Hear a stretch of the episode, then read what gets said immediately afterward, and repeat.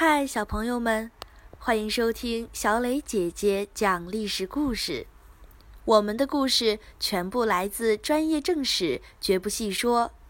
每周一、三、五，来跟我一起听一段故事，了解一段中国历史吧。今天我要讲的故事是顽劣少年。诸王在位才几年，就得了重病。可太子只有九岁，非常顽皮，他实在放心不下。于是他费尽心思，把位高权重的几个弟弟，还有皇后的哥哥，还有几位高官全部赐死，这才稍稍安心，撒手而去。随后，太子刘裕继位，朝政由辅政大臣和太后掌控。诸王的担心并不是多余的。才过了两年，诸王唯一放过的弟弟十八弟就举兵反叛了。叛军攻入建康，一直杀到皇宫外，喊声震天。太后拉着小皇帝刘裕的手，浑身颤抖，哭着说：“完了，我们完了。”刘裕却撇了撇嘴，满不在乎。他一点儿也不害怕，还觉得好玩呢。幸好有一个名叫萧道成的将领杀了诸王的十八弟，击败了叛军。萧道成立了大功，从此掌管禁军，参与朝政。刘裕才不管这些呢，最令他兴奋的是，他举行了冠礼，这标志着他已经长大成人，以后想去哪里玩就去哪里玩，谁也管不着了。他急不可耐地出宫去玩儿，卫队排列得整整齐齐，在前面开路，把闲杂人等全部赶开。刘裕觉得这样太没意思了，就只带了几个人，抛开卫队，跑进了荒郊野外。他母亲赶紧坐着车在后面紧跟着，刘裕就骑上快马，一气跑出去二十里地。把他母亲甩得彻底没影了。从此，刘裕经常出宫游玩，越玩越疯。他穿着短衣短裤到处乱走，城里城外、军营官府，没有他不去的地方。他有时住旅店，有时就睡在路边休息，有时逛闹市，挤来挤去，还跟人吵架。有时看别人做衣服、做帽子，有时学人家吹乐器，每天都玩的不亦乐乎。不久，他的一个堂兄又起兵反叛了，萧道成派兵过去，只几天就给平定了。刘裕只顾着自己玩，才不管这些呢。他几乎每天都要出宫玩，有时候晚上也出去，第二天凌晨才回来。玩的花样也越来越肆无忌惮，路上碰见了狗、牛、羊等牲畜，就追赶着杀死，甚至碰到不顺眼的人，竟也杀掉。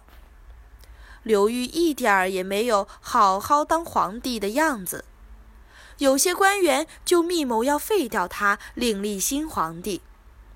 不料消息走漏，刘裕就开始四处抓捕密谋者。他亲自率领卫队，骑着马，挥着刀，冲在最前面。一进院子，他就不分老幼，一顿乱砍乱杀，杀个痛快。对他而言，这就是一个非常刺激的新游戏。这天，他闯进了萧道成的家里，把萧道成抓住，在他肥胖的大肚皮上画了几个圆圈，然后拉进弓，就要射箭。萧道成吓得连忙说：“老臣无罪，老臣无罪呀！”旁人也劝他，一箭把他射死了，以后就没有这么好的大肚皮当箭靶了。刘裕便换了一支没有箭头的箭，一箭射去，正中萧道成的肚脐。萧道成疼得立刻蹲在地上，几乎要晕死过去。刘裕把弓一扔。得意的大笑，哈哈！看我射得准吧！然后扬长而去。萧道成咬着牙，脑门上全是黄豆大的汗珠。他看着刘玉的背影，恨不得要把它撕成碎片。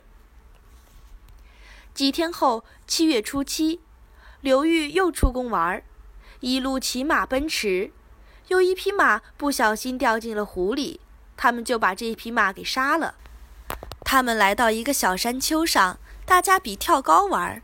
然后去一个尼姑庵里转悠了一大圈儿，又来到一个寺庙偷了一条狗，和方丈一起喝酒吃肉。到了晚上，他才醉醺醺地回到皇宫。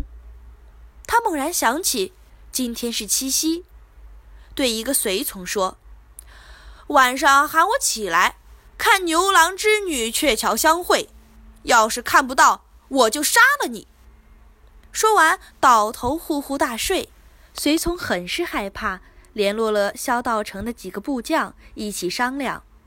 夜里，他们偷偷进入皇宫，摘下刘玉的佩刀，一刀就把他给杀了。十四岁的刘玉就这样死了。萧道成得到消息后，立刻全副武装，率军进入皇宫，控制了局势。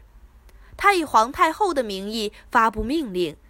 列举刘裕罪状，同时拥立刘裕的一个弟弟为新皇帝。满朝官员全都惊恐万分，但谁也不敢反对，只好高呼万岁。于是萧道成就掌控了政权。不久，一些不服气的官员起兵反叛，但都被萧道成一一平定。萧道成任相国，权倾朝野。他被封为齐公，拥有十个郡的土地，还赏了九次。不久，他又升为齐王，再增加十个郡的土地，但他还是不满足，逼着新皇帝禅让。新皇帝流着眼泪，无奈地说：“愿我生生世世不再生于帝王家。”就这样，萧道成登基称帝了。他改国号为齐，历史上称为南齐或萧齐。刘宋只存在了六十年就灭亡了。你来说说，十几岁的小皇帝刘裕，没有人能管束，越来越胡作非为，肆无忌惮。应该要有人能管一管他才好。可是，应该由谁来管皇帝呢？又应该要怎么管呢？欢迎留言说出你的看法。感谢你的收听，我们下个故事再会。